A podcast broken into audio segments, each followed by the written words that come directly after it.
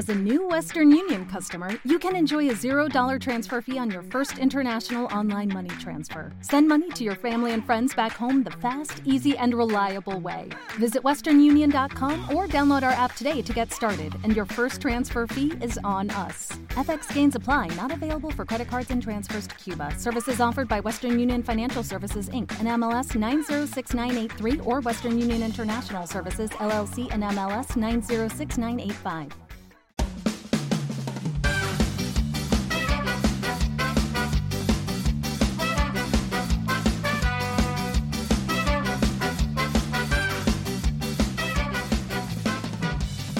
Hola, esto es la ciencia de jaun.com.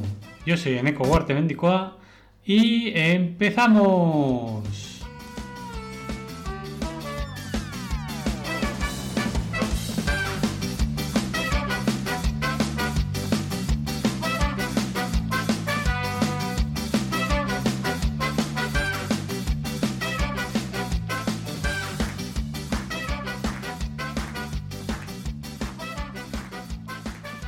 Buenos días, inventores y inventoras, y los que no lo sois también. Y es que tal día como hoy, 21 de diciembre de 1913, en el diario New York World, el inglés Arthur Wayne publica el primer crucigrama. Un crucigrama es un rompecabezas de palabras que generalmente toma la forma de un cuadrado o una cuadrícula rectangular de cuadrados sombreados en blanco y en negro. El objetivo del juego es llenar los cuadros blancos con letras formando palabras o frases resolviendo pistas que conducen a las respuestas. La frase crucigrama de palabras fue escrita por primera vez en 1862 por Aurion Fox en los Estados Unidos. Los crucigramas, por ejemplo, Double Diamond Puzzles, aparecieron en la revista San, Nicolás, publicada desde 1873. Los crucigramas en Inglaterra durante el siglo XIX eran de un tipo elemental, aparentemente derivado de la palabra cuadrado un grupo de palabras ordenadas para que las letras se leyeran por igual vertical y horizontalmente, e impresas en libros de rompecabezas para niños y en varias publicaciones periódicas.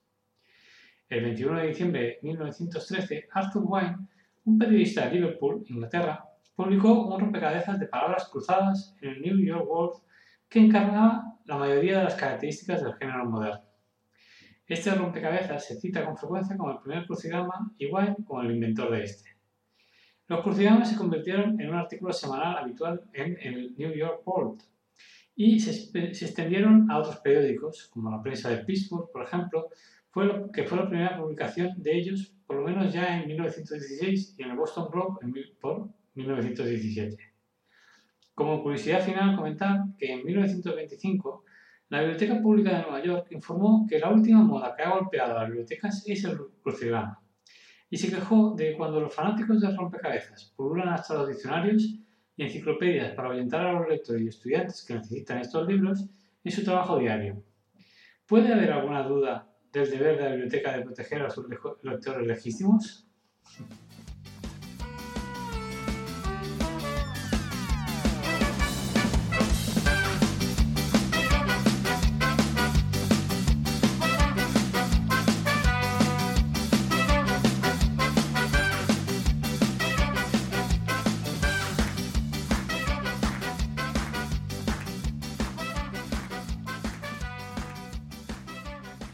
Pues va una persona que está haciendo el crucigrama y dice, ¿me puede ayudar? Dice, hombre, claro, claro. Dice, no encuentro esta palabra, dígame. Día anterior a hoy. Pues, pues 21, 20 de diciembre. Eso pensaba yo. Pues es muy fácil.